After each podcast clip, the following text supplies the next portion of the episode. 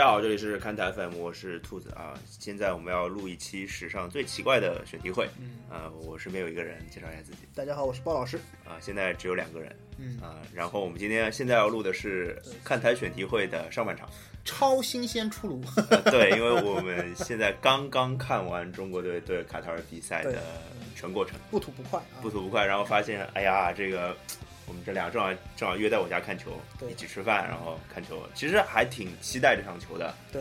然后那其实话看比赛，说实话看的也挺认真的。嗯我估我们俩也就逼逼了九十分钟，差不多，对吧基本上？基本上，呃，我们有要要不要说一下我们关于这场比赛的预期？可以可以我我认为是赢面七成，平有三成吧。对我我我跟你说的是啊五成五成对五成五成赢五成平，那我们都没有想到会输。基本上基本上看这场比赛的走势呢，还是你这边预测的更准确一点。吧对的，其实啊其实其实差不多。其实你要说这场球啊、大家看了比赛都知道，中国队的机会很多，对，不少啊，至少有三四个必进球的机会，运气差了一点是啊。已经有段子手在说了，哎呀，这个门框是不是该拆掉了对之类的啊？如果没有门柱，没有门柱的帮忙，卡塔尔是拿不到这一分的。两个门框啊，对，两个门柱，然后包括还有大概两个左右的机会吧。对，觉得然后卡塔尔基本上是没有什么致命的机会能够威胁到中国队门将严俊凌。对，射正大概在两到三脚以内吧，对差差不多，只有一个远距离任意球逼着严俊凌做出了一个扑救，啊，对包括开场塞巴斯蒂安有一个脚后跟的射门，对吧？对，大概就卡塔尔数得出的进攻威胁，呃，然后中国队在场上的表现、面貌，包括打法是值得赞赏的。我觉得我们预测对了一件事情，就是我们上一期选题会最后在聊国国足的那个时候，我们说了，反正我们确定舆论报道一定是什么。新教练、新气象，不啦不啦不啦不啦，哎，对就是这个算是预测对了。基本上九十二分钟以后，大家已经看可以听到，呃，央视的解说里面已经是是这么说的啊，就说我们看到了一些可喜的改变啊呃 还有就是包括啊、我们从这些改变里边看到了希望。是里皮也说了，我们不要现单单只有在现在要从十二强赛里面出现呢，这个任务是比较难的，但是我们的眼光要放得长远。我们不是只有十二强赛，对对吧？反正这种话都意思都出来了嘛，很明显就是不管怎么样，大家要撑一波里皮，对不对？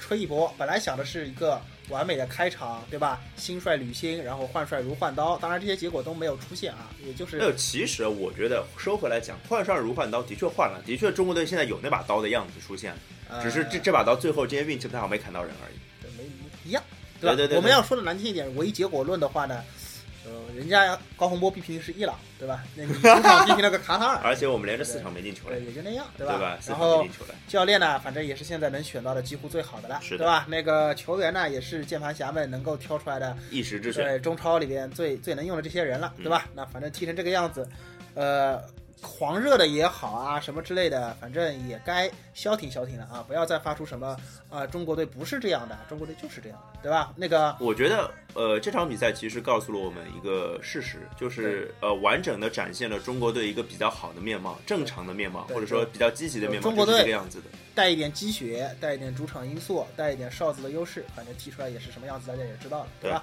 我说的这么消极，就是要告诉大家，我们不是主流媒体，对吧？对我们要和主流媒体划清界限，哎，对对对对，就是鲍鲍 老师这一路一致的风格，对吧？对？反正就是，哎，你大说，大家也应该能能够看到就是这样啊。我们我们好的球员也摆在场上了，对吧？当然了，你要说不利的因素也有，比如说准备时间短，对吧？嗯，比如说待会儿我要说的关于这个场地的因素，就各方面的因素加起来，你说不利的东西呢也能挑出来，但是感觉再说。再拿这些因素说，我们还没有状状态到百分之一百，哪支球队踢球的时候永远是百分之一百的状态？没错没错啊，我对面还停赛了四个人，没错没错，而且对方啊，他昨天才刚刚到的，对吧？对方要比不利因素比我们多多了。不提这个，那我们回过来看比赛，嗯新鲜出炉，我们稍微复一复这个比赛的盘吧。对，就是鲍老师就是一直是以观点犀利著称，嗯，提出一点犀利的观点吧。这这这场比赛就是湘北的打山王工业嘛，大啊家看了一、看了那个就知道了吧？开场的主攻方向是姜志鹏，嗯，对吧？就是湘北对山王工业是为什么？什么？就是你听我说下去嘛，就是开场主攻是打大家知道湘北对山王工业是什么梗啊？我没看过，回去翻篮球飞人啊，那个全国大赛对吧？斯拉姆邓克，斯拉姆邓克，那个开场主攻方向在姜志鹏这边，对吧？然后基本上大家可以看得出来，上半场前二十分钟到三十分钟的时间段里边，姜志鹏这路打得非常好，没错嗯，，包括一个很很利呃很利索、很干净的一个外线的超车强吃，对，一个任意球的直接都被人说成什么哎，中国贝尔吗，对吧？一个一个任意球直接打门，包括姜志鹏很强的进攻欲望，包括近期内有一脚大外脚背的抽射，对吧？嗯就是基本上开场的主攻点思路非常明确，没错主，要在左路。基本上开场踢到三十四十分钟的时候，我们就聊到了嘛，就说这个这个这个这条进攻线是不可能用一整场的，对吧那考虑到我们手上能打的后手牌，包括后面今天三个换人全都用在了进攻线上，没错，那基本上就是里皮把他可以认为改变进攻的后手牌都打完了。对的。那我们可以看一下这些牌都是什么人，对吧？呃，于大宝，我觉得这场比赛他评分都没法评，对吧？就是一个杠，那么有有拿过球吗？不，评分是要评的，因为他出场的时间可能够评分了，对但是应该是个低分，因为他的存在感非常低。郜林，呃，更多的是被打了一下，他本来可能还能打个五点五分到六分，最后一脚软绵无哎呦，力的，那脚射门真的那个机会还不错啊直，接可以给打到打到打到四点五分，对吧？五分吧，不要那么不要那么苛刻嘛。三个替补里边相对来说能用的还是曹云定，是曹云呃，定，上场以后的表现还还算有一点亮亮。亮至少有一个亮点，给个六，对吧给？个六分，给个六分，基本上分不过分。那基本上来说，换句话说，我们的替补全都用在进攻线上，也就踢出这么一个结果，是这样。但是我这里得提一个重点啊，嗯就是你刚刚提到曹云定，曹云定那个射门应该是在他上场之后不久，五分钟、七分钟那个时候打的，那个时候他的张玉宁还在。对，就是但是我我觉得他在张玉宁换下场、换上于大宝之后，中国队的进攻好像就没有之前那么好。这个这个点也是我后面要提到的啊就是就是串回来说嘛，继续说为什么我说这是一场湘北对山王工业的比赛呢？嗯，就是呃，第一点就是大家也看到了，开场主攻点非常明确，对吧？嗯换句话说，呃，中国队把自己能够做好的安排、赛前安排和准备做得做好了，非常充分，是的，并且在防线上大家可以看到，嗯，除了左边的姜志鹏是作为一个主攻点存在的，剩下的接下来包括梅方、包括冯潇霆的组合，包括右边位右边的张琳芃张琳芃，这就是里皮自己用的最顺手的一套东西。很大系，呃，对，然后这三个人的防守的时候，知道如何保护郑智，对吧？加上郑智边上配的黄博文，对然后可能需要一个那个 B to B 的存在，这个人在中国里边放眼全中国就找了个无锡，对对吧？这的确基本上是前场能用的最强的，而且我们也看到了他对球门的威胁。是，所以我觉得里皮的组队思路是非常清晰清晰的，对吧？执教水平也对得起安西教练的这种比喻，对吧？啊，对对对，就是在自己就是体重上不搭够。在自己 最熟悉的那个框架里边，然后主要用自己的亲信，然后别接下来从中国球员里边同类型的最好的，然后去适当的找一些出来，然后把这个架构给搭全了，嗯，对吧？但是问题就在于还是硬实力不够，能踢球的人不够，所有的替补表现都都很失色，嗯，不够亮，不亮，对吧？别的人都打不开，都打不开局面。那在这种情况下，嗯，卡塔尔到了下半场，嗯，在中国队体力也已经缺乏，也已经跟不上。因为为什么中国队体力会跟不上？很简单，换上来的替补球员在体能最好的情况下，跟隐身是一样的，那不就等于是你所有的人主力全其实这样讲，就是没有办法为新上场体力好的人提供足够的支撑了。换句话说，是新上场体力好的人，他们应该挑着担子挑不起来。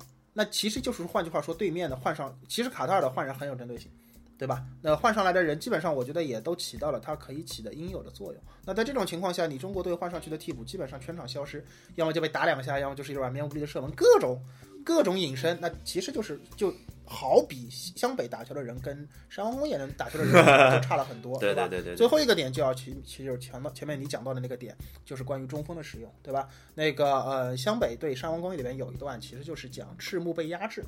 对吧？啊讲赤木被被被那个大和田给压制了，但是依然就是靠他，就是靠他队友的发挥，能够把球队的进攻和那个整体给撑起来。而且其实就讲了中中锋对于湘北，就是赤木对于湘北的重要性。这你这样说，对，我就要说张玉林对整个中国队的重要性，没错没错这个太重要了。就是就像前面你说到的那样，嗯，张玉林下场以后，基本上曹云定开刚开上来的时候还能带来的一些亮色也消失没有了。也没有了，对不对？换句话说，嗯，就赤木他说他我我干不过和田，但是我在那边就是一根轴。张宁的作用也是一样，到了六七十分钟换他有道理吧？有道理，体力不行了就，没有体力，确实跑不动是跑不动了。但是他只要人在那边，就有一个什么效果呢？中国队可以把进攻的，呃，发起点尽可能的靠近禁区，卡塔尔的球门，这是一个很重要的点，因为中国队的球员在进攻中连续的爆发能力其实确实是不足。我进攻发起点越靠近球门，我就越有可能靠爆发单一的一下子爆发把球给打进去，包括这样其实我大家可以，如果不能理解鲍老师这个说法，其实很简单，就是你越靠近球门，你需要花的时间或者说花的脚数就越少，就类似于安西教练对樱木花道说的，越靠近篮筐就越容易得分。对越容易得分，越统治了球场，对吧？控控制了篮板就控制了就一切。控制了一切，对，就是这个意思。换句话说，大家可以想一下，中国队比较亮眼的几次进攻，包括嗯无锡在禁区内的那个头球。嗯那很简单的问题，就为什么能拿到这个？为什么他能在这个位置有这么好的一个头球机会？顶在横梁，被扑了顶在横梁上。所有的人都压到禁区里面，去了，因为防线被压进了小小禁区，对对吧？曹云定那个进球，他呃不是不是 呸呸，最好是进球啊！那个那那那一脚射门，对吧内切射门那个，那个很亮的内切射门，为什么他能够在那个位置从容的拿球，然后连续的两次晃动，然后打完，也是因为防线被压进了足够深的地方。对，换句话说拿球发动进攻就在三区里面了，三十米区域。也就是说，中国队现在还不具备在前场打出一个非常复杂的路子，然后把球给送到对方球门里边的那个能力。嗯我们板子只能打的简单一点。对对，我们只能打一个很简单的板子，就是我尽可能的靠张玉宁的桥头堡作用，把对方的防线往里压，然后在这个在这道闸的后面，我尽可能的打一些简单的配合。你看，中国队基本上没有在对方前场做三到四脚连续传递以上的能力和机会。有，但是非常少。对，所以而且这样的球通常会运作到边路去。对，我记得呃，曹云定上场之后有一个打到边路给张琳芃的一个敲传，哎有对吧？有一个，然后包括上半场姜志鹏那个射门也是中路倒传之后倒到边路去的。我们的套路只能简单，对吧？我们必须要靠简单的套路去威胁对方的球门。这个时候，张玉宁的作用实在太重要了。跟他队友换人是于大宝，为什么我给于大宝这么低的分数呢？就是因为没有比较就没有伤害，对吧？是是是，你们可以看一下于大宝换上去以后有什么用？中国队的所有的进攻就从此就再也消消散了，就完全没有能够压到对方禁区里边去的机会。对，而且那个时候大家可以去注意一下曹云定跟郜林的位置，他们也非常靠近边线，对，因为他们需要在边线制造机会，制造空当，郜林和于大宝的特点就是说，你会发现他们在禁区里面他们躲着打，对吧？躲着打。对吧？就是大姨妈篮球术语嘛就，是大姨妈最喜欢的那种，呃，不是大最喜欢的，大姨妈最喜欢说的那种空间型四号，啊，就你明明是安德森是吧？对？来 对吧？你明明是个你明明是个走内线的人，然后你非要躲着身体接触，对对。就偷鸡的去去去掏一两个点，知道这个现在 NBA 这个叫什么呢？叫什么大后锋，啊？对，对呃，我们家什么德克带出来的 大后锋，对对对对对，所以就就这个路子嘛，就是呃没有硬度，是也没有一个支，这是一个没有支没有支撑力，没有攻坚的能力，对对对对吧？就是打到打到关键时刻就攻不进去。那所以这种情况就会发现，越下半场越到后面，进中国队的进攻发起点越来越靠外。那很简单，就是因为张玉宁下场。那其实鲍老师点到了这场比赛没有赢下来的比较关键的原因，比如说啊，我们有一个能支撑九十分钟的张玉宁，或者说有两个像张玉宁这样的球员，我觉得打到最后应该是凿得出机会来的。对啊，我觉得啊，对啊，那是事实，冷冰冰的事实告诉我们，对吧？大大老师最爱说的，冷冰冰的事实告诉我们，对就是我们做不到，没有人了。没有人。里皮，你就大家可以想，这场中后场没有什么可以说的了，对吧？嗯里皮用了他的亲信，并且我觉得赛前里皮已经做好了这个准备，就是你们都是给我踢九十分钟的人。对我们可以看到张琳芃，我觉得他并没有很夸张的利用用自己，对吧？对，而且他到最后还冲了起来啊。对啊，其实张琳芃没有问题啊，包括梅芳，包括冯潇潇霆霆，很好的完成了自己的职责，并且到最后，最后他们这几个人还有往前冲的能力，对不对？冯潇霆到八十八分钟还有前插呢。他们他们已经尽力了，接下去就是你把中前场所有的轮换打一套遍，还是那个样子，没有打出来，是对吧？对吧？无非就是高洪波用四场比赛试了个遍，你用一场比赛试了个遍，结果是一样的。就是打打不打不出打不出就是。这点人就踢不出什么大的变化。那么其实关键问题就在于说，张玉宁是里皮战术中不可替代的一个棋子，一个一个已经就是也挺可悲的一个二十岁不到的年轻人啊，现在是中国国家队，不可或缺的人物。对我觉得是重要度应该可以跟郑智齐平了吧？这场比赛踢下来应该没有什么可以，没有什么可以差不多，现在中国队最重要的冯潇霆、对郑智、张玉宁，对，大概就是这就是一根中轴吧，对，一根中轴中轴线。呃，那比赛我们就差不多聊到这儿啊。就是我要我要说的是，其实这个比赛其实打消了大家最后一丝念头，就是十二强赛不要再去想出现这件事情了。我觉得啊，我们这个论调先放在这里，这个出现了，欢迎大家来打我们脸对啊，打被你打死我都愿意啊，对吧？身为一个还是我们还是愚忠嘛，对吧？还是希望赢的，但是冷冰冰的事实放在这里告诉我们，可以可以消停了嘛，不用不用再不要再去纠结这件事情，不用不用不用再舔着脸去说一些政治正确的话了，没有必要，没必要，对对对吧对对大家都踢到这个份上了啊，大家已经可以意识到，就是还是那句话，国家队后勤也做好保障了，对吧？是然后主教练也选了个能够选到的最好的，对吧？球球员也也也照你们的意思拿了吧，总肯定没有上杜威吧，没有上人行吧，对对吧？输了咱他们不背锅吧，对吧？华夏幸福也对吧？该怎么样怎么样了，对吧？就是你你还能说什么呢？也就这样，也就这样了，就这个结果。你你还要我怎样是吧？是这样，然后。然后可能会，我估计啊，事后可能会有人现在开始翻，哎，照这个路子，如果我们第一场开始就是里皮执教，说不定我们有机会啊。就我的意思就是说，这些做这些马后炮的就不要再说了。做做这些梦的就可以清醒清醒了，好吧？基本上没有前面高洪波四场惨败，我告诉你也没有里皮的入主，好吧？没错没有这个没有搭建好这个底部，那个许家印也不会对吧？就是进来那个重仓，这个这个不会抄哎底的。这个具体抄底这个故事，听那个我们哪一期来着？九十九期吧九十九期啊，哎九十九期这。个底部是高洪波老师帮你们搭建啊的，，对的好好。？然后鲍老师还有一段非常精彩的阴谋论啊，这个大家听一下。呃，就今天就不重复了啊。所以说，就这个十二强赛也前前景就这样了。说到最后，十二强赛又不是踢一两场比赛打个鸡血可以赢的，对吧？对，就这还是一个不不是十二强赛真的打鸡血赢个一两场，也没有什么太大的用对出现这件事情。所以我的意思就是说，它还是一个综合的国家队的足球实力的一个体现。没错，那这就很客观了，对吧？那就这样折腾来折腾去，最后也就这么一个结果。当然，呃，可能我们这么说有点太结果论了，但无但换里皮本来不就是为了结果嘛，对吧？你不然不然的话，你要换里皮干什么？所以我的意思就是说，大家可以从这场比赛暴露出的很多人员的问题。来反思一下我们之前做错了哪些事情。我们早就说了嘛，里皮入主，它要带来的一些革命，它能够带来多少好的举措，才是我们关键关心这个我插一句话，其实呃，这个鲍老师可能要讲的话题比较远，但我想聊一下更近的一个话题，就是十二强赛虽然我们没有什么出线的希望，嗯，但是我觉得十二强赛我们还有哪些值得看的地方，其实还是跟得跟大家说一下。其实并不是说没有结果了，这个十二强赛我们就不不看了，这不可能，对不对？对，呃，我先提一点啊，就是我依然有一个非常重要的观点，就是这是从那个十强十二强赛开始之前，我就一直坚持到现在的观点是，我觉得十二强赛是非常非常好的累积经验锻炼的机会。是这个平台实打实的平台，因为虽然中国队出不了现在，但是其他各支球队还是会为了出线跟中国队拼尽全力。换句话说，我们对方是会全力跟你踢的，对吧？就是我们还是很难拿到这样的机会去对方会对方真刀真枪的跟他认真的跟你们去锻炼。对跟你踢。那这个时候情况下，你认真的去踢，你就能够意识到差距。没错很，简单的问题，对不对？中国球员就我们今天最主要的问题就主要说进攻线嘛，防守线其实没有遭遇太大的问题了，对对吧这个以后这个防守遇到问题我们可能是。后面主场踢韩国，客场踢伊朗会反而会没错，没错，没错展。现出来的问题。今天这种比赛疯狂进攻，进攻线上的人在哪里呢？对吧？你看得见吗？除了张玉宁表现 OK 没有问题，这场比赛要打分，张玉宁可以打个七分，对吧？本来他可能下场之前可能也就是六点五分，下场之后对吧？给七分，七点五分都不为过嘛。没有张玉宁上半场的那些什么都没有。进攻进攻的浪潮，一一点都打不出来，对不对？对的，对的。然后剩下的那些人去哪里？我们首先一个个来看，对吧？首先是销售型中场张稀哲，对吧？张稀哲的问题已经很明显了，我觉得他出去是对的。对中国就是需要，为什么张玉宁表现跟别人完全不一样，对吧？很简单的问题，张玉宁是一个。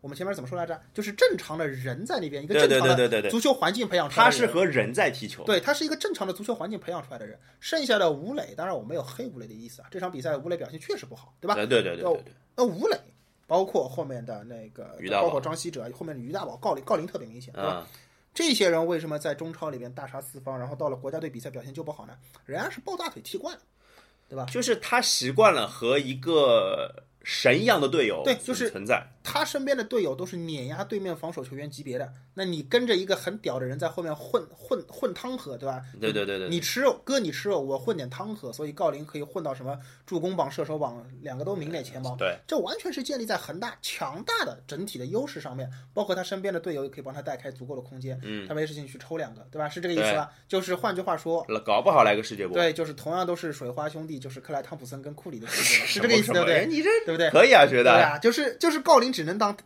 汤普森，没办法成为那个库里，是不是这样？呃，我觉得汤普森球迷会来砸你那的没关系啊。当然，我们之后反正鲍老师不懂篮球，对对对对例子举的不恰当，没没关系，对不对？啊，对，那反正我不懂篮球对，啊。所以换句话说，就是这几个在围绕着超级外援身边打出很优秀僚机效果的人，嗯请注意，这里边我说的是包含吴磊的，嗯，当然我说的是包含吴磊的对吧？这些人已经足展现出来换到一个更高级的同等的水平对抗，当他们发现实打实的是，不是不是同等对抗，是我周围的队友变成了人之后，对对对，不会了，不会了，而跟这对手其实没有而这种情况下，最淡定的几个进攻线上的人，一个张玉宁，他周围本来就是人啊。对一个曹云定，曹云定其实是比较异类的，他有点进攻大腿的意思在那。虽然因为邓巴巴也邓巴巴包括马丁斯啊，嗯就是在的时候，其实，在申花他他们他也是进攻核心，是但是曹云定分担了很多进攻发起者的角色，或者说进攻串联者的角色，而这两件事情其实是。特别是郜林啊，吴磊可能在俱乐部还好一点。对，郜林是特别特别明显的，就是这点他做不到，他完全做不到，他只能混汤吃。对对吧？所以说，基本上来说，我觉得就是呃，当然了，郜林这个球员有他的优点的地方，但是基本上，如果说张玉宁的战术地位在中国队内如此重要的情况下，有张玉宁基本上就没有郜林什么事儿了啊，基本上可以，我我我觉得基本上可以这么认定了。甚至于说，几个进攻线球员里边能够跟这样有优秀的做强能力和那个嗯。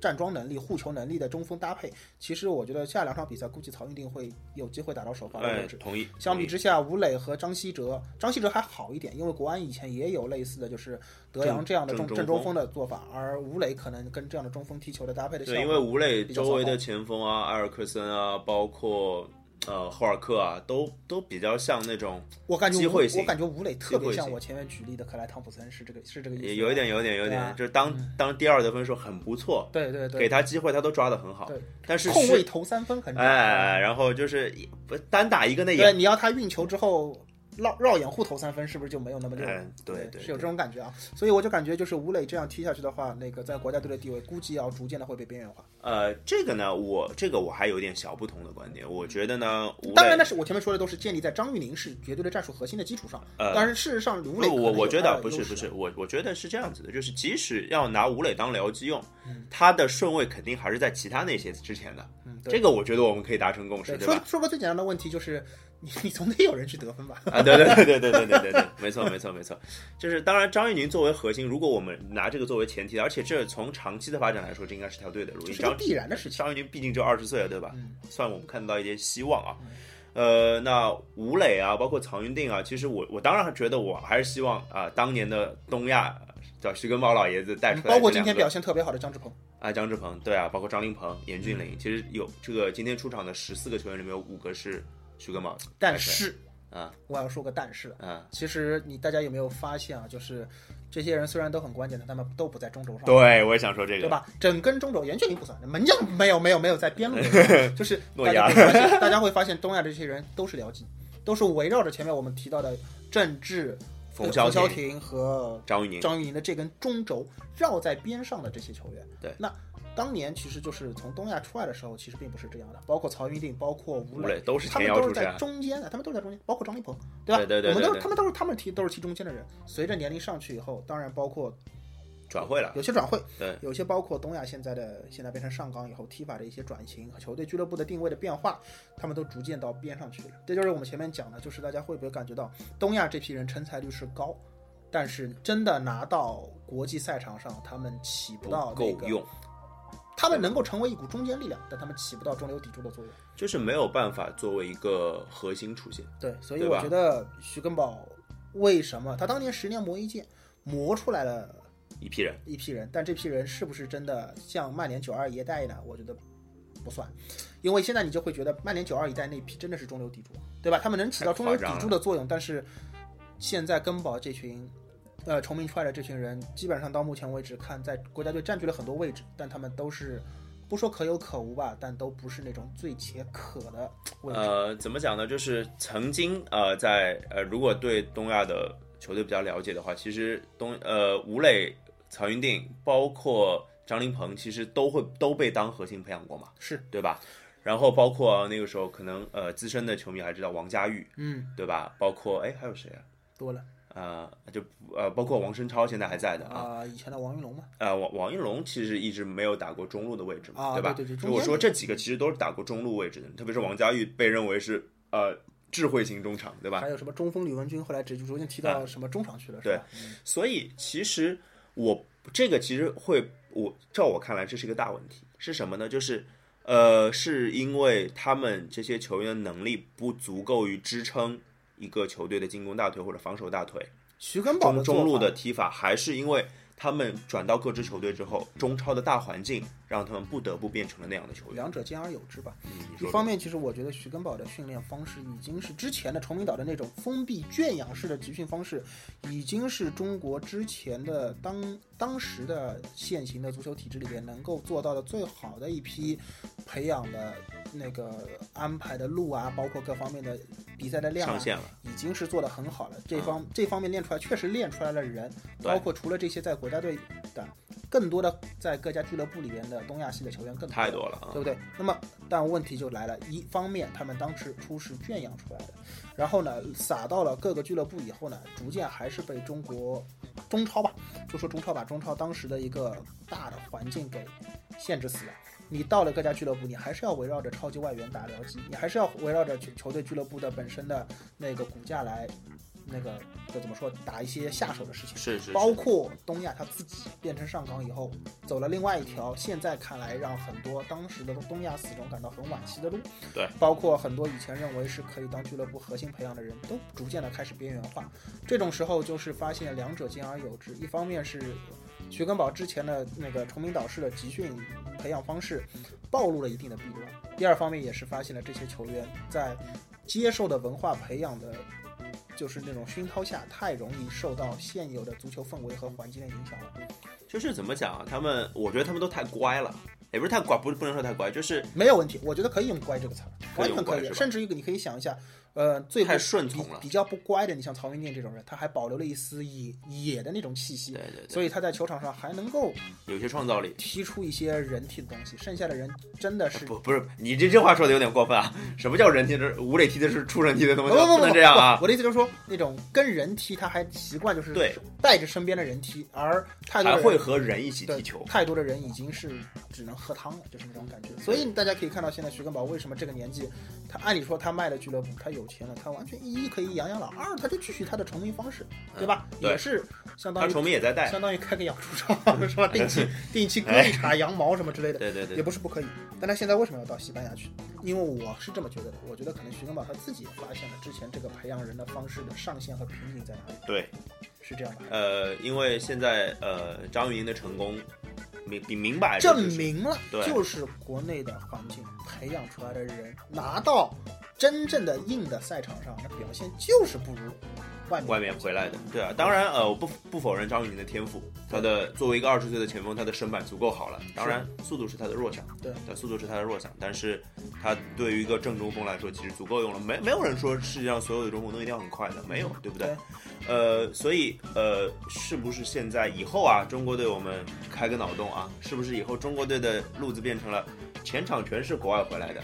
啊，不管这个国外俱乐部是不是中资控股啊，对，是国外回来的，然后后场是哎呃一直一水的自己篱笆扎扎紧的，也是有可能的吧没？有问题啊！你可以看看嘛，这不就是韩国队吗？对呀、对吧？这不就是后方是中超产的，对吧？对前前场是那个欧洲产的欧洲产的，那很很很没有问题啊，啊很好啊，对啊？就其实跟当年那个呃二二战的时候，日军就是在那个亚太地区打的是什么呢？不也是这样的？它的火炮，它的各方面的配置，其实相对来说在亚洲地区已经算很豪华了，但是它的钢板其实也就那个样子，不不啊厚点，对吧？没有那么狠。对对，一个意思其实就就是说，在这个环境里面能做到的情况，尽可能的把一些进攻线上的人要送出去。我觉得这个问题已经很很严重了，甚至于说就是回购的那个问题。这就回到就是说，呃，球员也是人，他们也要为自己的那个生计和发生计考虑展去考虑。这个时候，不是每个人都像张玉宁一样家家里条件那么好。国内炒的这么热的本土球员的身价也好，包括那个呃收入待遇也好。是，就会导致了说，哪怕国外有一个好机会，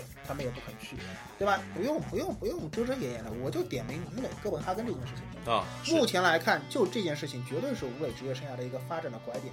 我可以说，这两年包括这场比赛的表现，当然这一场比赛有点一场论啊，啊没关系，我就一场论了，怎么地，对吧？没事儿，就大家把鲍老师打死吧。就曹云定跟吴磊两个人的发展曲线，这两年我觉得就是不一样的。吴磊哪怕在国内联赛里边进球和助攻刷的再怎么飞起，我觉得拿到世界正赛的比赛上，他就暴露了一个很大的问题，他不能够球队以他为核心来委以重任。这个这次的十二强赛，我觉得已经暴露的很明显了。对，大家一轮已经打下来了，对大家大家应该已经可可以看懂了。之前说说黑吴磊关键时刻脚软，不是没有问题，不是没有道理不是没有道理的，嗯对吧？那如果说他能够过过硬的话，能够证明自己，那是最好。不然的话，嗯我觉得这个印象会随着他接下去的足球生涯。对，而且哎，说实话，吴磊现在二十五岁，对吧？对吴磊现在二十五岁，当然说说实话，年纪不大。对啊，年纪是肯定不大，而且吴磊年纪百分之一百是真的，嗯这个不会有任何的问题。我们大家都见过他小时候的样子，对吧？这是小小孩的样子。呃，所以我觉得啊，呃，我当然期待吴磊，吴磊用自己的表现去呃击破鲍老师刚刚说的那些东西，我是非常希望发生这件事情的。呃，因为吴磊怎么说，呃，除了张玉宁以外吧，所有的中国前锋或者进攻线里面，他的上限一定是最高的，而且这是毫无疑问的。我觉得这种国内资产大量充斥足球市场，导致嗯对本土球员的身价和待遇的一种保护，这个事情除了足协，别人谁都打不破。这件事情是必须做的。换句话说，包括当年张呃就是张琳鹏在嗯转会切尔西，当然我们都知道去了切尔西，搞不好也就是一个张稀哲一样的路子。啊、但是在他在转会切尔西受阻之后，张琳鹏这两年的发展，大家也看得出来，呃，心气也没了。就是平庸，他能他能做什么呢？他觉得我在国内球场上能刷到荣誉，也就这样。亚洲层面我都刷的亚差不多亚亚洲。层面我都可以了，那你说我要去刷个亚洲足球先生，难吧？确实难，对吧？嗯好像也没什么指望。换句话说，就跟 C 罗拿了欧洲杯的冠军以后一样了。你要让他去拼个世界杯现实吗？也很难，对吧也？没什么时间了，他也对对，大了。所以所以就是换句话说，这样的球员他在中国球场上能干什么呢？拿拿高薪，养着养着也挺好。那事实上就会导致他到了他足球生涯发展的一个瓶颈了。就是他没有办法再取得进一步的提升了。其实事实上，我觉得啊，以他们的潜力，以吴磊和张琳芃的潜力，说实话，我们我们我们那两我们这两个上海人。看着吴磊、张琳芃从小踢到大，不算过分的，这话话说的，对吧？我们应该是知道他们的潜力应该能达到什么地方的。而且我觉得也不用再拿 FM 里边的一些潜力论来说这个事儿，说他可能潜力也就是一百十左右呀，现在练的差不多了。我就这么说吧，真的，如果说吴磊、张立鹏这样的球员的潜力是一百十的话，那我觉得他们的那个 CA 就是 current 哎 ability，、基本上能力基本啊上也就是在四五十左右了不起了。这多差点吧？我觉得六七十还是有的。就也就四五十了，真的。中国球员离达到每个人什么所谓的身体素质赋予的那种潜力，海了去了。有谁就是我别的不说，你就光说身体，你练你开发出了多少，对吧？你你身体开发出了多少？你脑张立鹏是身发身体还是开发的可以的，脑子开发又开发了多少，对不对？关键问题还是个大问题包括比赛气质，对吧？包括对比赛节奏的掌握，这些高层的东西谁来教你？没有东西能教你，只有高水平的比赛能教你。而你在中国联赛整天就你你练你练到二十级了，真的是混。我说个难听点的，大家打魔兽世界的人，你练到二十级了，你整天刷个两三级的这种灰色的怪，加经验值不啦？不加经验值的呀，那你一辈子就在二十级的水平上了呀，对吧？你最多能保证你不退步，对吧？最多了。对啊，嗯就是人家装备再烂的人，到了四十级不一样吊打你二十级的小号嘛，对吧？很简单的道理。所以我觉得就是到目前为止，这个瓶颈谁来打破，必须由中国足球来，中国足协来出面。具体采用什么样的方式，是不是国外的俱乐部啊如何操作的情况下，你中国足协来出面或者怎么样贴？点钱是吧？这个做法我知道不职业，没关系，是不职业。但是说难听一点，这个就是中国特色。中国特色现在是什么？是不是国内的资产炒得火热？是一个一个本一个本土户口本卖的贵死人，对吧？那么现状要打破它怎么办？必须要把人送出去吧？那这个时候该怎么做呢？怎么样采用一些中国特色的做法呢？这个当然就不是我们可以去说到的事情了。但我觉得足协应该从这些比赛里面暴露出的问题里发现问题所在的。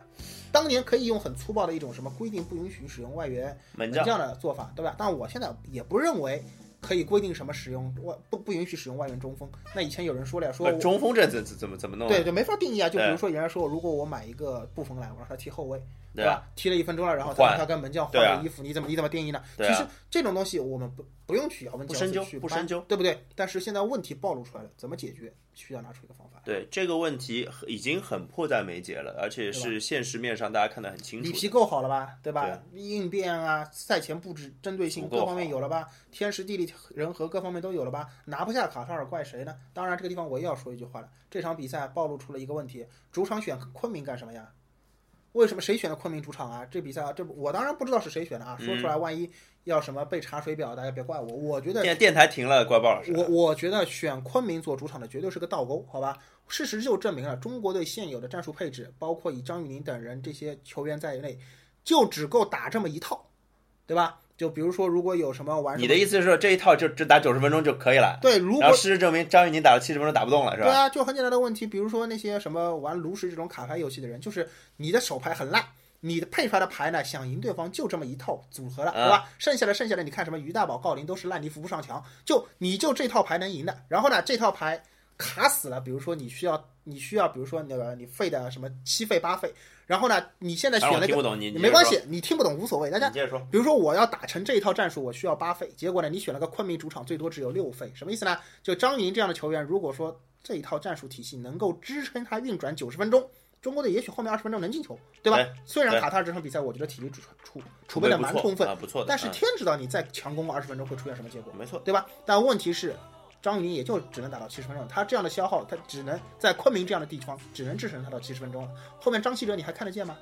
看不见了，对吧？人都没有了。这跟张稀哲没关系，主要是张玉宁，对吧？我觉得我觉得张稀哲也拼的，就是我的意思，就是也拼的也我跟你也差不多。我跟你讲，这个事儿呢，你还是有点结果论了啊，嗯对吧？一切是因为这个零比零，或者说一切是因为张玉宁换下场之后这所有的情况，然后你得到这个结论。我觉得就应该选一个秋高气爽，不踢比赛最舒爽的日子，这是最关键的一个。这个呢，就是日子什么日子不是你能选的好吧？日子什么东西了？哎，不说这个了啊。其实我我我拉回来一点说，我想说一个就比较悲观的事情啊。嗯，为什么悲观呢？是因为我觉得现在大家足球市场那么热啊，所有的地方都在搞青训，所有的现在这个青训是指就是有民间的，有和学校合作的，对吧？而且我之前看那个不是我们聊到聊过老甲 A 嘛，嗯我看一个老甲 A 的他们一些访谈，范志毅啊、魏群啊、高峰、彭伟国都是大佬嘛，嗯他们基本都在做青训，都都或多或少都在做跟这个有关系的东西。然后他们就说，呃，范志毅就提了一个观点说，哎，现在青训很火热，这个状态是非常好的。嗯但是什么时候就主持人就问什么时候出成绩嘛？嗯他说三零年吧，差不多。嗯就等到现在这批小孩儿啊，现在十岁的小孩儿，等到他们大概能踢球了，嗯，那算了一下，二十四五岁得三零年。对，那我觉得这个是 OK 的，我能接受的事实。另外一个方面，我觉得就跟我我我们刚刚之前其实看球的时候也在聊，就是现在这批球员是很有可能被牺牲掉。为什么？因为他们卡在了，像吴磊、张琳芃这样的球员，他们卡在了一个国内金元市场爆炸。他们的足球路 本来也许他换个环境可以走得更好，对但是他在现行的这个环境下，他就只能走到这里为止了。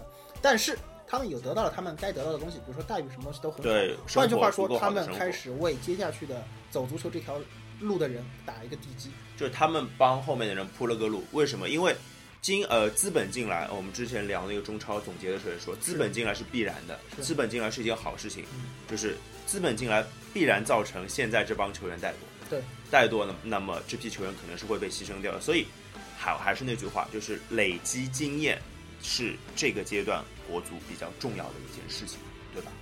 而且呃，说实话，呃、是足协比较重要的事情吧。真的到了出成绩的时候，这批球员也不在了，里皮能不能干到二零三零年？反正我是我是我不相信的。不是足协了，就是我说对整个总整个足中国足球环境来说吧，或者这么说，或或者这么说，中国的跟足球有关系的人对足球的一种重新的认识。哎，没错没错，或者是其实对球迷的养成啊，包括对呃甚至青训教练的养成啊，包括对球员自身认知的养成，其实都是挺有用的吧，我觉得。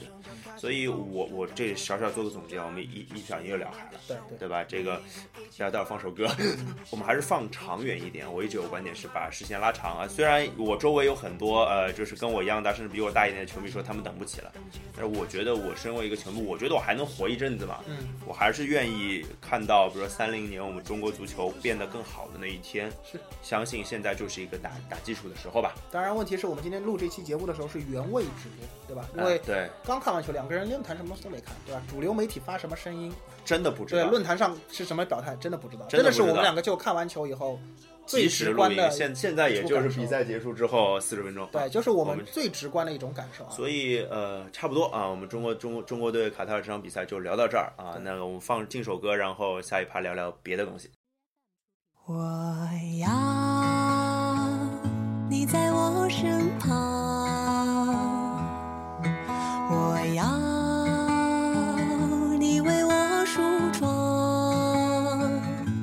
这夜的风儿吹，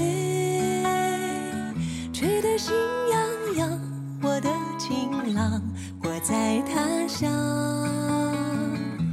望着月亮。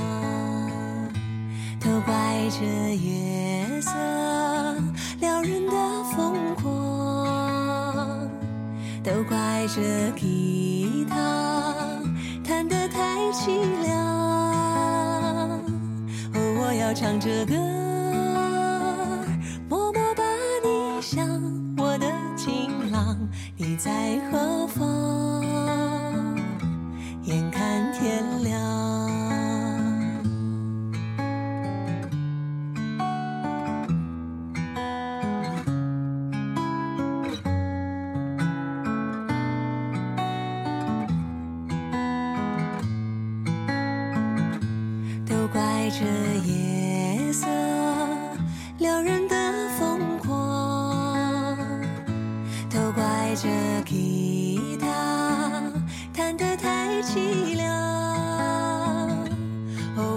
唱着歌，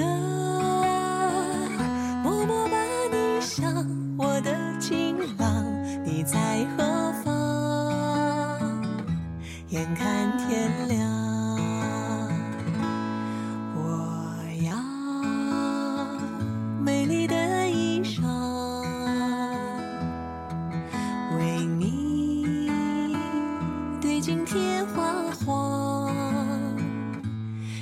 色太紧张，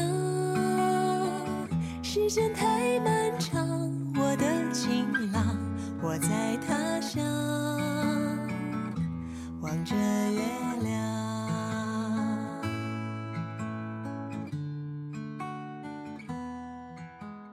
欢迎回来啊！我们上半上半场说了国足的事情啊，下半场我边上换了个人，那个介绍一下自己。哎，我是背包。那个鲍老师因为体力不支，不知道躲哪儿去休息去了，哎，对，换换人了。我也是听了前面的节目，感觉鲍老师应该是体力不支了对，鲍老师。鲍老师这个 的确有点困难啊，这个喷的有点狠啊。嗯，然后那我们下半场聊聊些什么呢？聊篮球吧，足球的话题聊了这么多，对的，对的，对的。嗯那篮球，呃，其实啊，我们没有怎么聊过 CBA，好像吧对对对对？对没有怎么聊过 CBA。那有背包来了，背包是我们这些人里面看 CBA 看的最多的，对，每一轮的时候同时开八个台，各种换，八个台，说明什么问题？这背包电视家里电视很多，很多屏幕。各种屏是吧？呃，那 CBA 现在呢，我知道的，因为嗯我我是上海队球迷嘛，这上海队主场我每场都到是吧？对，那我知道上海队牛逼，为什么这么牛逼呢？为什么牛逼？被帮你分析一下呗。就我当局者迷是吧？我现在把自己当一就是就是跟跟俱乐部是一体的人没，有，现在这个不管你是俱乐俱乐部一体的球迷，还是那个中立球迷，还是吃瓜群众？吃瓜群众，你只要说一句话，就是寂寞大仙法力无边，哎，基本就可以解释这上海这个开季以来六连胜，然后呃，算是整个 CBA 这一赛季最大的一匹黑马这样的一个表现。讲真啊，这个不是攒人品啊，就我觉得上海队能打成这样。呃，大概有几个原因，一跟 B 站肯定有关系，就 是 B B 站一赞助，这个球队气质忽然就不一样了，它是二次元了，脱了起来，哎，欢脱了起来。然后还有个事儿就是，说实话，开场赛程真的挺好的，嗯，嗯就上来打的都不是强队，除了赢广东，真的是一块硬骨头啃下来呃，。广东、深圳吧，这两场还是对手挺强。呃，对的，因为深圳其实也也也算是上海队的苦手，对呃因为一直打不好。广东就更不说了，十五年主场没赢过。是，然后包括那个呃，最近多少年最姚明入主球队之后最接近那个登顶的那一次，也是 也是被广东最后的那死个，对那那场球我也在现场，最后那场就是最后被裁判黑嘛，阿巴斯那个盖帽，然后被吹了那个犯规，然后被绝杀。哎，当然这这个这个这这这这这一切都不重要啊，我们回到这个赛季来讲，那上海队肯定要说 Jimmer 嘛，嗯对吧？Jimmer 那个他，因为我赛赛季前我们在自己小群里聊的时候，我跟大老师都有一个观点，嗯，就是大老师不在，我们还是得提提他。这刚那个上上一趴也老在提他，对对对对，然后这这一趴还是得提提他。就是大老师跟我传传递过一个观点，就是那个他他说这个 Jimmer 是不是突破会有点问题？当然蓝好我们都知道，对吧？嗯突破是不是会有点问题？嗯然后事实证明还挺好的。对，对吧其实我其实挺同意他，不能说大老师被打脸吧，应该说他看问题挺毒的。就是在嗯 CBA 有投射为特点的小外援，如果有比较好的突破能力，那他就是超级外援。但反呃，过来，还有这样的例子吗？呃，哈德森，啊，对，我也想到是哈德森，对，虽然那个这个长相实在差的有点多，对对对，对一个比较帅，一个比较宋小宝。真的太符合辽宁的气质。对，那那我觉得啊，就是 Jimmer 现在带动上海队的进攻是，就怎么讲啊，算是一个很很良性的一个互动。是，而且 Jimmer 在 NBA 吃不开，无非就是因为身体条件上或者防守端的问题。在嗯 CBA 这些一切的一切都没有，没他可以在身，他其实有一点在身体上碾压别人的感觉，你有这样感觉吧？就是最简单的一个例子，作为一个白人控卫，呃，他在这六场的比赛当中，除了三分球以外，经常有就是突破两人，就是穿墙的这个表现。啊、对，那一次两次可以表示说，啊、我对我的身体或者说我对我的技术比较有信心。嗯但是这种动作出现的比较多，那明显是一个在后卫或者说一号位这个球员的位置上，在突破方面有比较大的超班的这样的一个表现，这样一个基础。而且其实，呃，我们注意到，尽管上海队没有哨啊，这个事情啊其实是要说一说的，就是得说得说对吧主场变客场，客场就火当场火什么场？火当场。呃，在这种情况下，他的真实命中率还是可以。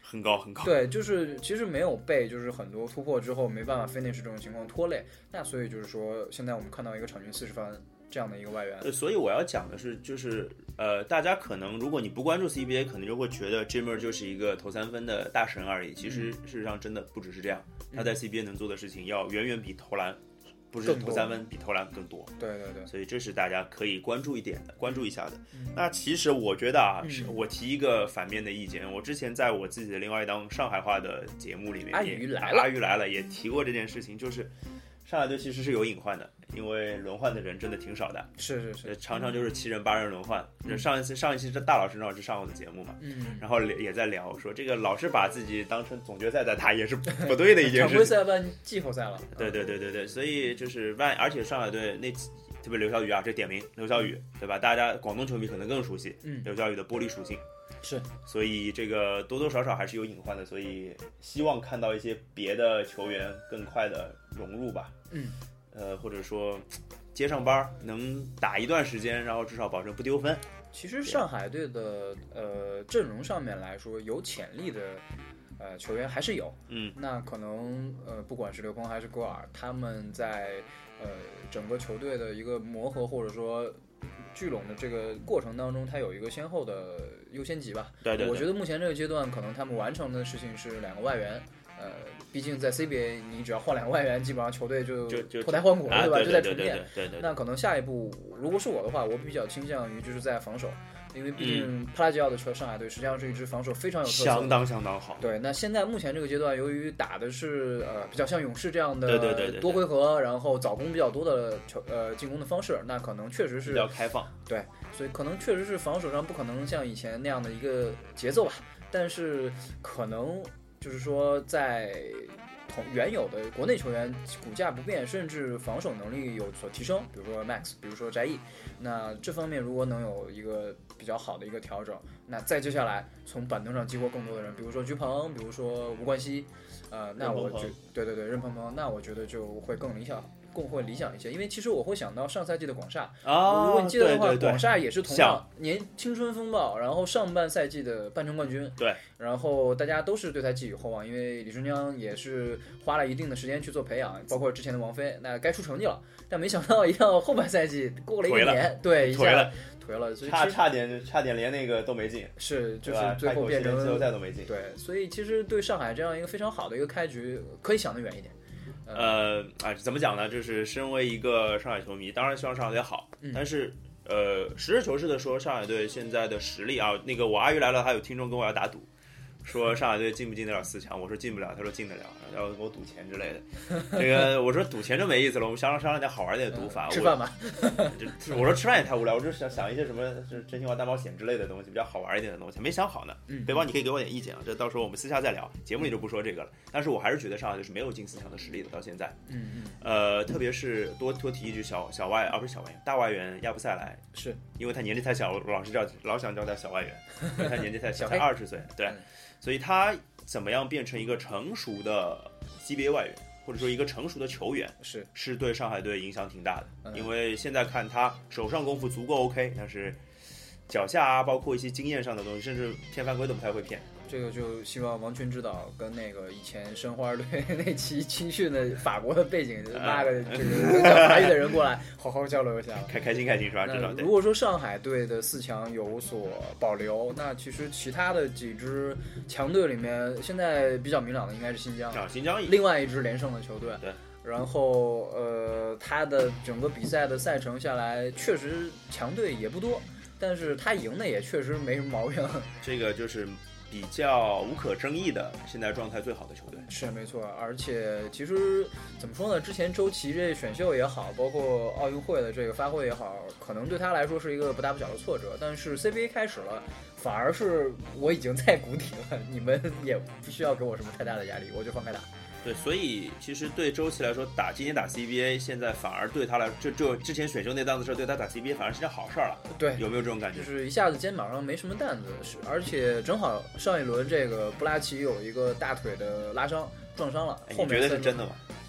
我觉得可以参考奥尼尔的脚 趾。对对对对对，脚大脚趾是吧？对对对对对。这个属于开启休假模式了。是是是，然后李青李李春江，呃，对不起，李秋平指导啊也很淡定，就是后面的你三场你别把下面要聊的球队带出来 呀、是两两个李指导我都很喜欢，啊就说后面的三个客场，嗯、布拉奇都不打，嗯。但是因为呃，首先新疆这个赛季的小外援选的非常好，亚当斯啊。就是基本上寂寞大神亚当斯，包括富兰克林啊，弗兰克林，对对对这对。对，几个人是属于这个赛季最顶级的最顶顶级的小外援表现。嗯呃，有他，然后有孙通林。嗯其实孙通林的帮助反而要比他之前的唐振东要大得多，对。因为呃没，有，我觉得唐振东算是一个已经过过了巅峰期的球员，孙通林其实是正当打的，对对对吧？而且技术特点也不错，他的高位策应，包括他的这个篮下的陀螺的这个啊，功力，能转能转对，对对，其实是很实在、很实用的一个球员，所以新疆队打到目前这个成绩没什么毛病，而没毛病。且，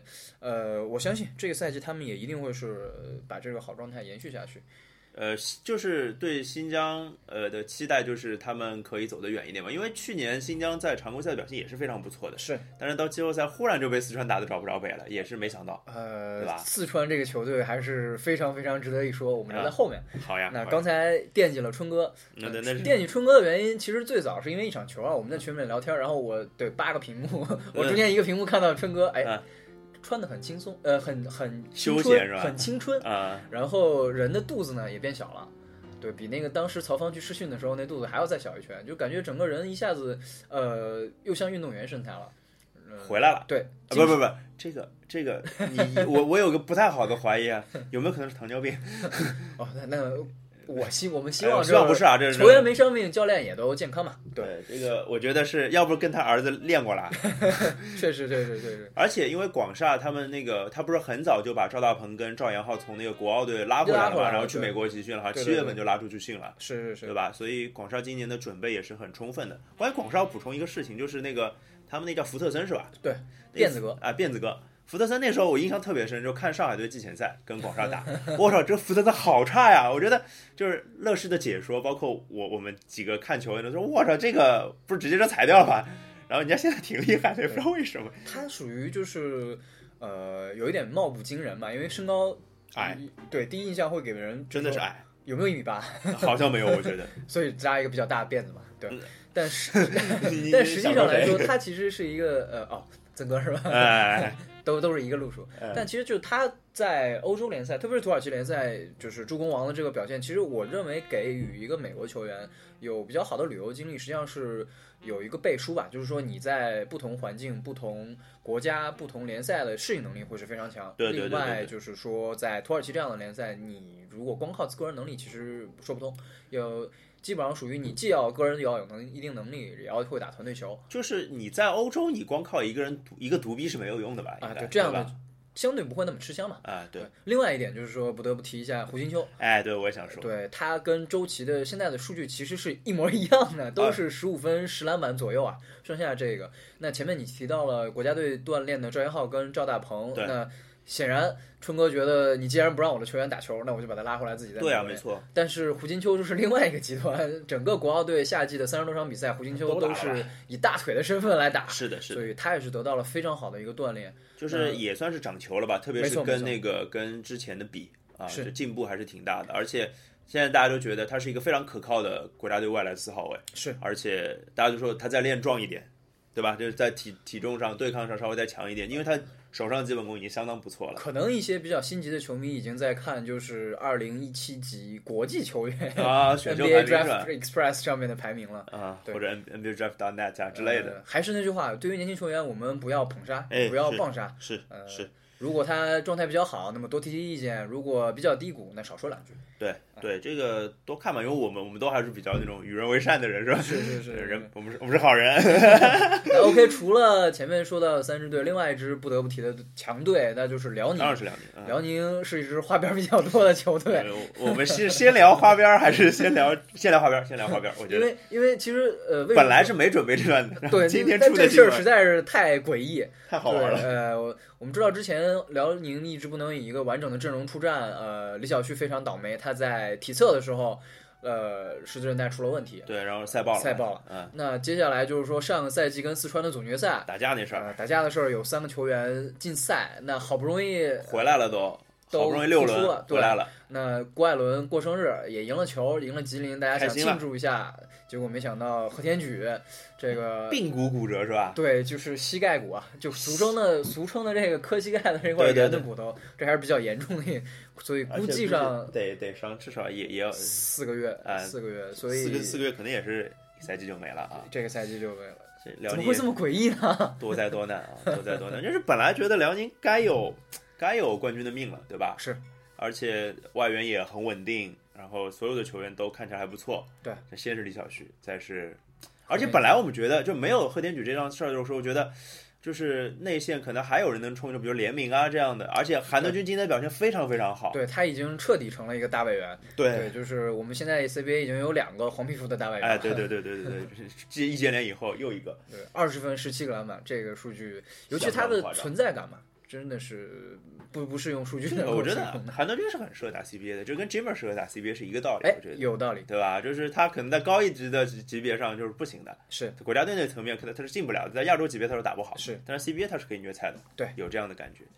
哎呀，所以辽宁这个多灾多难的赛季，也不知道不知道最后会跑成什么样啊！就是毕竟少了两个主力呢，是对吧？少了两个主力，虽然他们底子厚，但是伤的还都是锋线，对对吧？因为他们后卫线上，你说郭艾伦啊、赵继伟，你没法郭艾伦啊、要不郭艾伦、赵继伟、哈德森一起首发，那而不是一起上啊？还是那个问题，虽然二爷对，就是二爷的板儿都被韩德君抢掉了，了对，但是也不能就两个内线去做轮换。也也是联名毕竟身高还是有限，而魏猛呢，就是属于目前来说还不能说是一个合格的轮换一球员，啊对，所所以差一点吧。打到季后赛会比较难。但是辽宁队这支球队绝对是不能低估的，是对吧？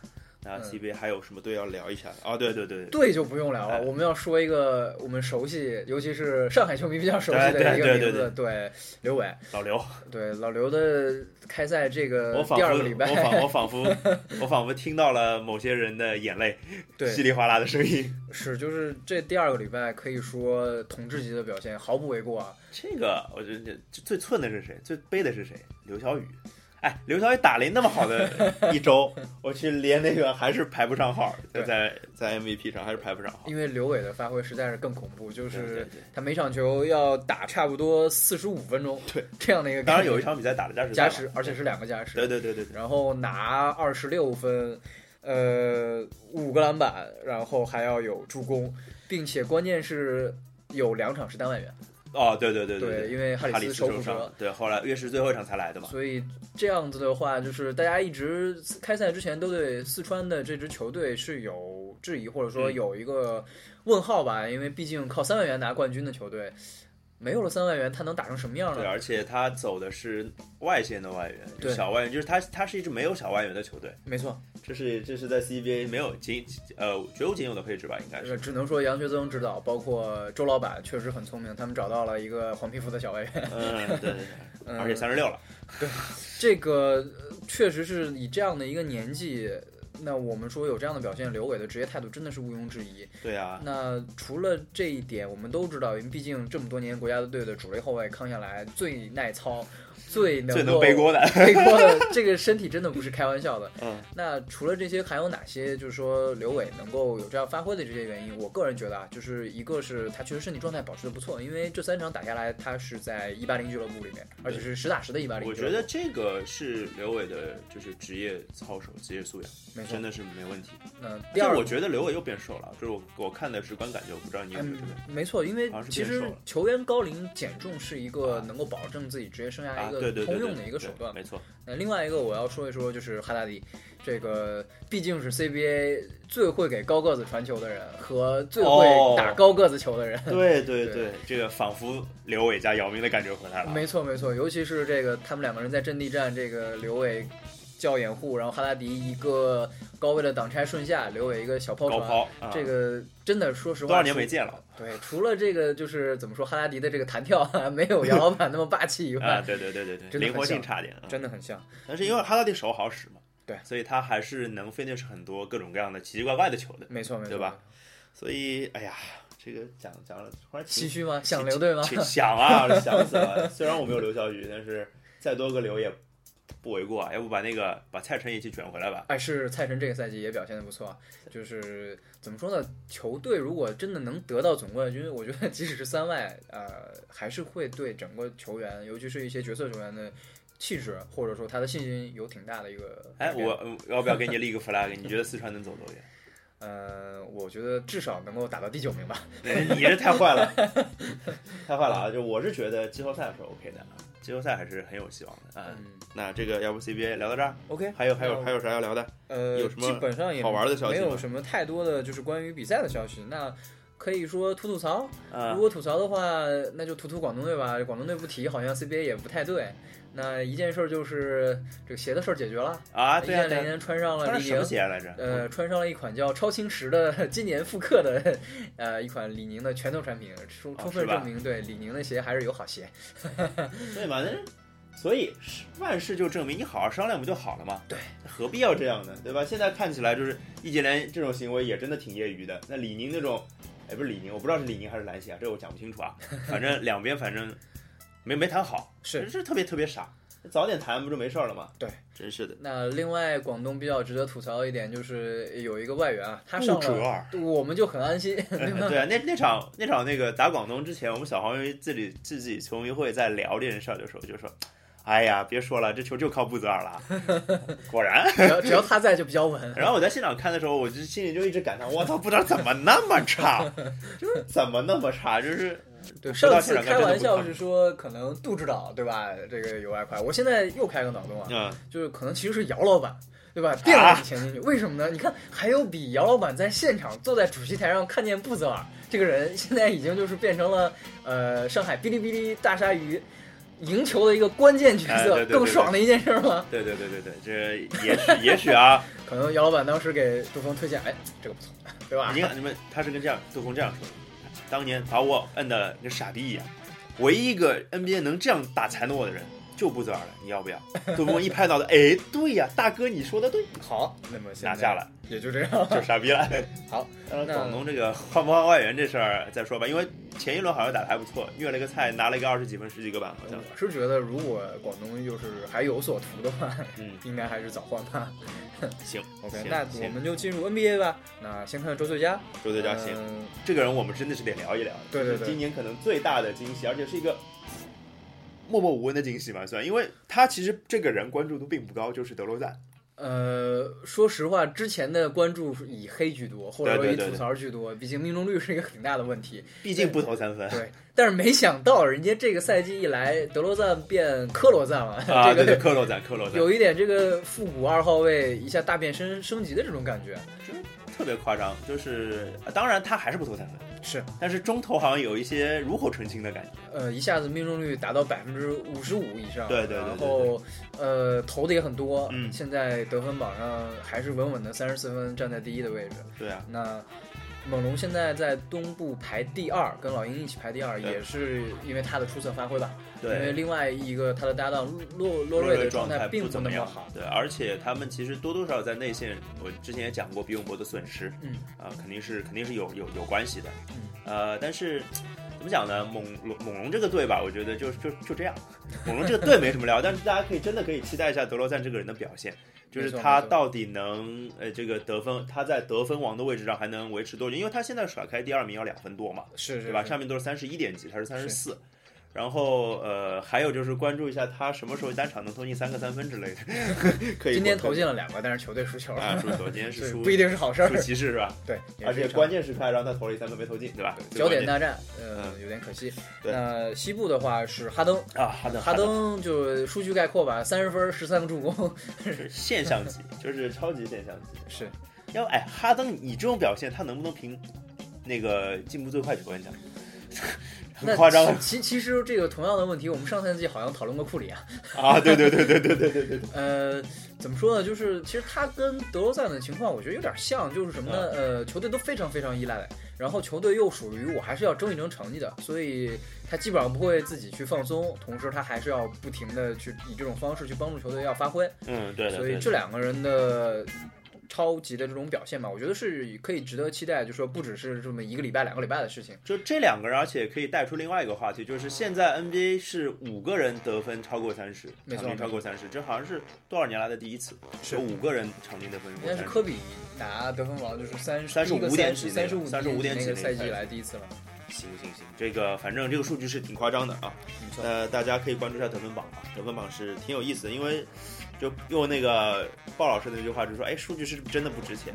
也不一定啦，但是但是三十几分好像真的变得容易了一点，没错，因为集集多球权于一身的人多了，对吧？有一种这种感觉。但是另外一个我们就要说的啊，说一下骑士吧。骑士输球了，没错。骑士是本来我这这个礼拜还想聊聊什么有没有球，谁会最后一个输球，谁会最后一个赢球之类的。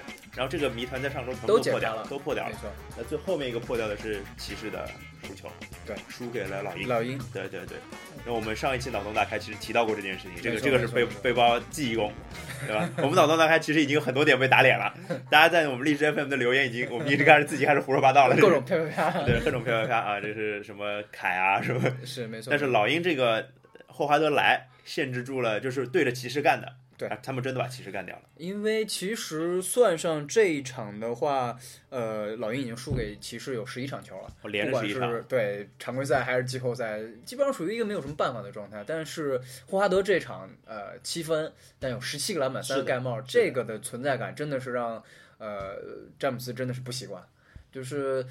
他的传统的这种以突破为主带动全队分球的这个路套路，在霍华德存在的时候不管用了。另外就是当他们祭祭出季后赛比较倚仗的汤普森作为冲抢的这样的一个内线这样的一个策略的时候，在霍华德面前也不管用了。对，就是这个好像大中锋正就是大中锋真的是有点儿克克詹姆斯没错没错，就是你遇到了上个赛季猛龙毕永博放大版，啊，对对对对对对对，所以而且是个成熟版。对对对，没错。而且其实不光是在防守，至少在进攻上，不说七分有多值钱，但是呃，霍华德的空间的存在感以及他高质量的掩护，还是给了施罗德跟贝兹莫尔非常好的呃，除了三分球以外的这些进攻的选择。嗯那呃，当时有一个画面嘛，就基本上是说，呃，整个老鹰的场上的队员、场下的队员，包括布登霍尔泽教练，发现，哎，这个詹姆斯连着突了两三个，完全没有用，这个球都被霍华德有所干扰，就是彼此之间互相看一看，就觉得，哎呦，有戏啊，啊，对就，不再是之前那个比较无奈的情况。这个就是啊，我真的真的那时候看那个上个赛季那个老鹰被骑士按的，哎呦，真是无奈啊！就是防守是怎么着也防不住，进攻是越打越靠外，对对五个人都在三分线外手递手投三分。对对，所以其实老鹰的这个交易目前来看还是达到了他们期望的一个效果。是的，是的，呃就其实球迷也不用担心，因为毕竟常规赛嘛。呃，这个当然，就骑士，你说骑骑士球迷不用担心是吧？就老老鹰球迷也不要太开心，因为呢，就是花德就是毕竟让这支球队变成了一个有内线的球队，没错没错，多多少少对外线的损失是放在那边的。嗯，而且我觉得科沃老了，我不知道你有没有这个感觉，科沃是真的老了。毕竟三十六岁的人虽然长得看不出来啊，是但是真的三十六岁的 腿脚，而且三十六岁的手也没那么好使了，没错。所以可能他们需要更多的外线的进攻点来弥补弥补一些东西吧。是呃，老鹰当然呃还是怎么讲呢？现在排的很靠前，也是就像我们之前说的，嗯老鹰是一支上线下线可能都会比较多。比较比较宽广的球队，range 比较宽的球队，他现在在上上面那个位置啊。是。呃，那还有什么要说的？呃，联盟第一说一下吧，为什么哦，对对对对对对对对，忘了发挥了。的这么好？这个就带 没有在场的大老师大姨妈来说说他的观点吧。对对对就是还是比较传统、比较技术流的一个说法，就是防守。呃，这赛季快船的防守效率，整个不管是防守效率还是防守的这个篮板啊，包括、呃失分，都排在联盟的前茅，有的甚至直接就是第一。另外，他们的之前的三号位问题，目前来看是用了一个比较有曲线救国的方法，就是用呃防守非常强的巴莫特王子，嗯但是他的三分稍微有所进步。有一点点进步啊，但是这一点点进步，其实对快船来说就是那一场比赛能多两三分呃，啊，没错，那对吧？既然已经主打防守嘛，那我们就可以就是说得分的要求没那么高。对，那以这样的一个呃状态，加上满血回归的布雷布雷克格里芬，啊，对对对，所以快船目前来说状态不错，很火热。那后面要连续打勇士跟马刺，啊，所以可以期待一下他的这个成色到底是怎样。对，就是呃，我记得张公子不是写了篇文章，就是快船的防守怎么就到了这样的程度？是，对，其实我觉得呃，所有的点儿都对了，所有的呃发条都上紧了，所有的螺丝都对上了，嗯有这样的感觉，就是所有的每一道每一条线都对了。没错。然后包括他防守上的那个，包括是小小里弗斯啊，对，小里弗斯大家都以前都觉得看他大学比赛不就是一得分手嘛，那现在被他爹调教的防守有吧有模有样的是啊，我觉得挺好的，而且他的阵容厚度也 OK，斯佩兹基本上是一个无缝的对接，对？对吧，在。进攻线上，嗯，就有人已经开始说，哎，为什么这个他他会选择底薪加盟，对吧？也觉得莫名其妙有点。还是有想法的。呃，不知道啊，就是可能是被里弗斯忽悠了吧，说哎，你在我这边很很很很合适，然后你明年就能签份大的了，也许是这么忽悠他，不知道。呃，反正快船真的是挺挺牛逼的啊，确是挺牛逼的。所以那 NBA 还有什么要聊的吗？呃，我们看看有没有什么转会方面的留言。留言啊，留言最近就以就那个吧，我知道的啊，我先说我知道的那个那个浓眉嘛，是，哎，这这传出这留言也不奇怪，但是呢，我要转达一下大老师的观点。大老师的观点是这样的，嗯就是说浓眉呃，他不太会主动要求交易，因为他既然跟球队是长约嘛，嗯然后也会选择给球队多一点时间，而且今年对于鹈鹕来说是多灾多难的一年嘛。是，当然，霍勒霍勒迪快回来了，对，啊这是这对他是一个好消息。就是本来不是说嘛，史蒂文森是唯一一个会打球的球员，结果然后然后受伤了，被 被被裁掉了啊，忍痛裁掉了，对吧？然后霍勒迪回来，哦，终于又有一个会打球的 NBA 球员做做队友了，挺不容易的。没错，然后那怎么讲呢？我我是觉得浓眉应该不太会走，而且如果他要走，什么全联盟肯定都抢，因为这样的又球员，一个杜兰特。对对，就更年轻的杜兰特，这是太夸张了。呃，另外一个比较重磅的也是内线，哦，我我知道是谁了，考辛斯是吧？是是是，哎，不是还有什么有一个留言是他们牵涉到他们俩什么三三方交易啊什么的，我不知道大家看到没有？没错没错。那这不是换汤不换药，没什么区别吗？就是换换风水了。呃，不是，是那个呃，谁得到安东尼戴维斯，然后表妹去什么队，然后拉着第三支队过来干啥啥之类的，啊不记得了。反正反正挺扯的啦，反正我是觉得可信度非常低，嗯，但是也在论坛上引起了不小的讨论啊，大家反正看热闹不嫌事儿大嘛。然后我是觉得可信性没有什么，因为我觉得这两个人暂时都不会走。嗯，呃，表妹你觉得会走吗？呃，我是觉得这个时间有点早，就啊是今年的这个呃所谓巨星级别的转会留言的这个呃消息源吧，可能放东放信儿有点太早了，因为这才两个礼拜。是呀，是呀，是呀。嗯，但说实话，国王这支球队真的是重建比较遇到比较大问题的一支球队。呃，主教练一直在走马灯走马灯一样的在换，然后现在的总经理是迪瓦茨。对，虽然说他确实是球队图腾一般的这个人物，但是呃，我自己啊是觉得说他对于像类似于表妹这样的球员，可能他的把握性。可能会失去一些平时总经理需要的理性，因为毕竟他也是内线，然后他对于内线，尤其是多才多艺型的内线的这种偏爱或者偏好，可能真的会左右一些他的看法，或者是啊，就是你觉得他太主观了，把自己个人的喜好带到了球队的抉择里，对对对，因。为其实你看整个国王的这个阵容，已经为考辛斯已经换了无数的这个搭档，以及就是说包括他们的一些就球队的一些定位吧，隆多也试过，啊，对，呃，隆多还拿了助攻王呢。对，所以其实整个感觉是比较混乱的一个情况。呃，现在忽然在继续，他现在的控卫是劳森，劳森是个酒鬼，然后 呃，另外一个控卫是呃达伦克里森克里森在进出了因为家暴在停赛，对，天呐，然后他其实也总感觉呃乱，然后今年选秀选的不好，这个之前节目也提过了，没错，所以国王处于混乱之中。呃，我觉得他们的问题甚至说不是交易考辛斯就能解决的，没错，有这样的感觉。呃，这可能真的是这届不光是球员不行了，这个管理层不行，要换制服组。呃，就是这是非常遥远的事情了。反正制服组好像没有什么，不太听到什么赛季中换总经理这件事情啊。没错换，主教练是有。那篮球基本上就是这样，我们可以展望一下下个礼拜有什么看点。那下个礼拜下个礼拜主主要的看点全部是跟足球有关的。我留在最后说一下吧。啊上上半场只说了国足，我国足足足聊了四十分钟啊，哎呦，这非常夸张啊！这个我我说一下，这这个礼拜有非常多的比赛，有两场非常重要的德比，嗯，一场是马德里德比，哦，皇马对皇马对马竞，火星撞地球啊，火星撞地球，这西超两强的对抗，对吧？马趁马竞还没被赶出西西超这个范围之内啊，嗯，然后还有一场是米兰德比，哦，那你们是一定是包老师跟那个对，秃子老师非常期待的一场比赛。呃，期待就是期待肯定是期待了，但是这两这两队水平其实也就是菜鸡互啄。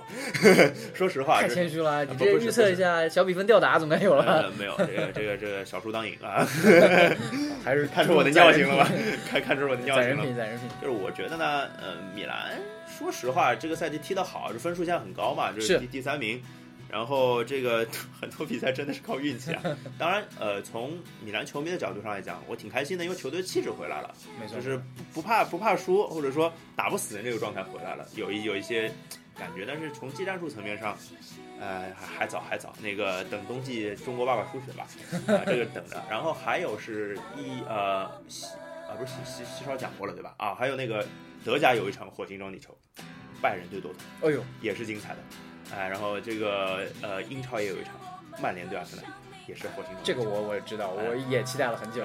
但是曼联现在也就是跟 AC 米兰差不多的水平吧。榜首前 大排大老师不名前六我跟你，说，大老师在我一定要问他怎么预测这比赛的。大老师应该也会攒人品吧？大老师估计比我态度还要卑微，我跟你讲，但是他说哎呀零零比三、零比四、零比五、零比六之类的，什么还一个八比二之类的，他可能会说这个啊。这之前曼联打过吧，是哪一个八比二嘛？是，哎呀，所以基本上这四场是非常重点的。好像在土耳其还有一场是费内巴切对加拉塔萨，也哦那这场应该是有意思的比赛。比较暴力的比赛，这个这这场比赛，大家就大家不要关注比赛本身了，看看球迷看看球迷有没有干出什么流血暴力事件啊？这个不知道。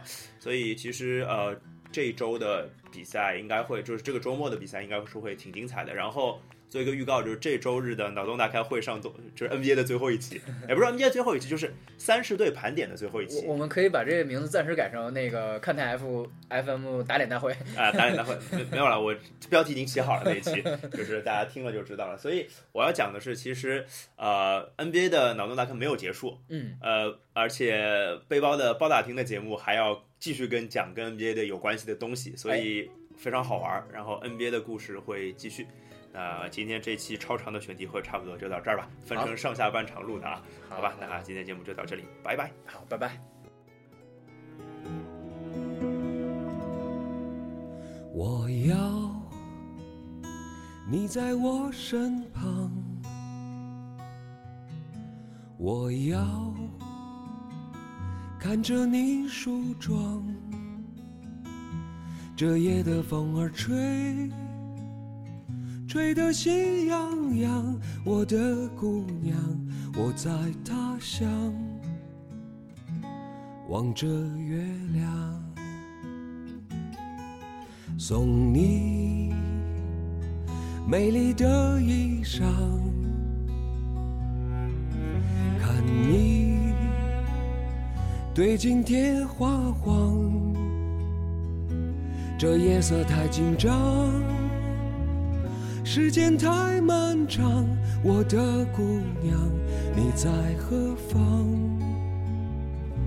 眼看天亮。都怪这夜色撩人的风光，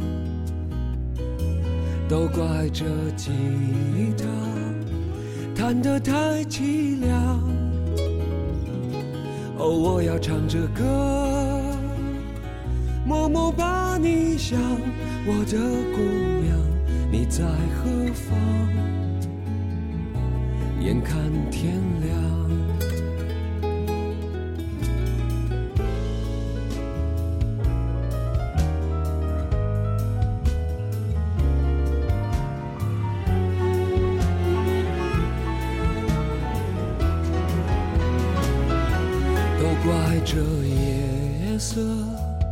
撩人的风光，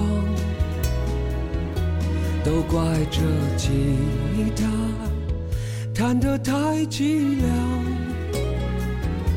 哦，我要唱着歌，默默把你想，我的姑娘，你在何方？眼看天亮。